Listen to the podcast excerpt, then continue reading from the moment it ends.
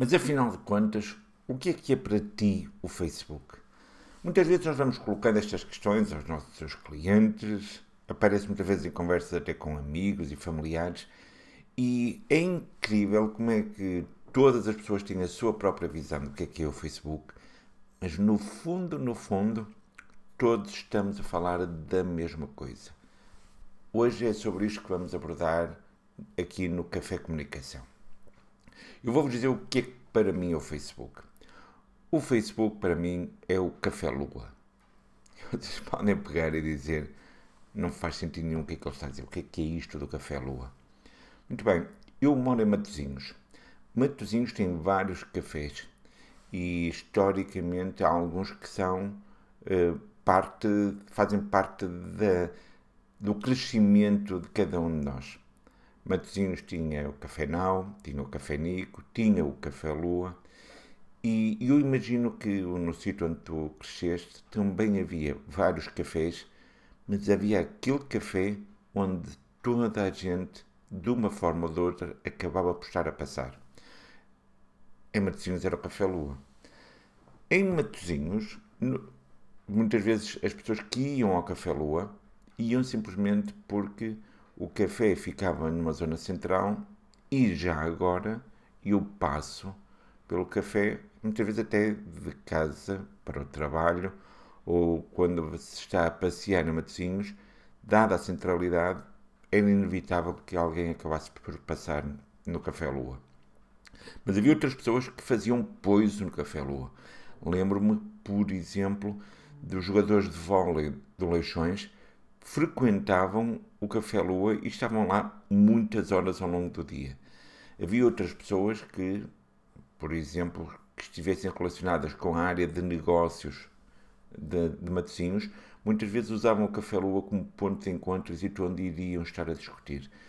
Portanto, o que acabava por acontecer no Café Lua é que muitas pessoas, com motivos muito diferentes, com tempos de permanência no café muito diferentes, durante um período de tempo estavam no mesmo local. Inclusive, ao longo do dia havia muitas dinâmicas que iam variando no Café Lua.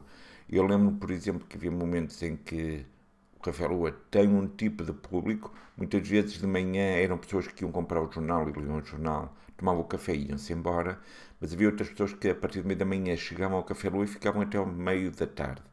E em dias em que houvesse futebol, aí o Café Lua estava cheio. A mesma coisa acaba por acontecer no Facebook. Por exemplo, há pessoas que não têm que estar constantemente no Facebook, mas quando vão à, internet e abrem o browser, o Facebook está já ali ao lado. Não custa nada eu abrir o Facebook e ir espreitar. Espreito, vejo um bocadinho o que é que está lá a passar-se ou não, vejo se há algum meu amigo que está online, posso até fazer uma ou outra conversa e vou embora. Há outras pessoas que no início da manhã vão ao Facebook só para ver um bocadinho as notícias, interagem com as pessoas que estiverem naquele momento no, no Facebook e depois seguem. Mas também há outras pessoas que usam o Facebook para fazer negócio.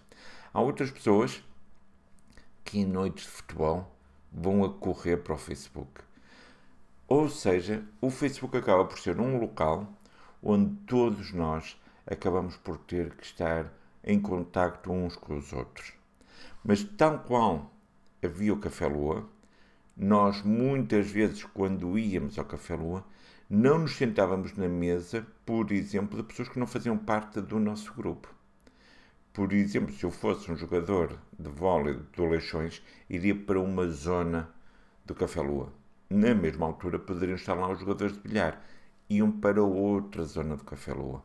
As pessoas que só queriam estar a ler o jornal tinham a sua própria área. De vez em quando havia uma boca que passava de uma zona para outra. Havia uma conversa que ficava mais exaltada e que chegava às outras mesas. Mas, por norma, nós íamos sentando na zona onde nós nos sentíamos mais confortáveis. Muitas vezes junto daquilo que nós dizemos que é a nossa tribo. A mesma coisa acontece com o Facebook. Nós todos podemos estar a partilhar esta rede, mas cabe a nós a cada um de nós dizer onde é que nós nos queremos sentar, onde é que nós estamos confortáveis e qual é que é a nossa tribo. Se entendermos isto, uma das coisas que eu gostava de deixar aqui como uma mensagem, um desafio para hoje, é que, tal qual cada um de nós sabia se comportar em público, sabia comportar-se quando estava no Café Lua, se calhar podíamos também, de alguma forma, olhar agora para esta maneira de estarmos no Facebook e seja porque é uma noite de futebol, seja porque é um fim de semana de eleições, vamos respeitar as pessoas que estão nas outras mesas, vamos estar todos em paz e sossego no Facebook, de maneira que, afinal de contas, estarmos a partilhar o mesmo espaço com outras pessoas que não são da nossa tribo possam ser desfrutado por todos de uma maneira positiva. Esta é uma dica que eu dei ontem a um dos nossos clientes, em que muitas vezes eles estão preocupados sobre eu não sei se devo vir para uma rede social que vai estar muito agitada em termos de política para fazer negócio. Claro que sim. Claro que tu deves ir para este espaço público. No entanto, sentas-te na mesa que te for mais conveniente e se calhar, se estiverem a transmitir um jogo de futebol ou se estiverem a transmitir algo relacionado com as eleições e o ruído for demasiado, não converses nesse momento, espera um ou dois dias para depois voltares às tuas conversas de negócio. Esta é a dica, a minha dica de hoje aqui no Café Comunicação. O Café Comunicação é um espaço diário onde, ora eu, ora o Freitas, eh, vimos aqui ao Facebook e ao YouTube. Normalmente tentamos fazer uma transmissão em direto ou gravamos um vídeo, mas esse vídeo sai sempre às 10 da manhã. E se não nos encontrares aqui, poderás encontrar nas plataformas de, de podcast, sendo que, por norma, nós gostaríamos que tu nos visses em direto para poderes comentar e fazermos aqui alguma conversa. Neste espaço partilhamos dicas, opiniões que muitas vezes reservamos para os nossos clientes e para os nossos amigos, mas agora partilhamos também contigo. Um abraço e até amanhã.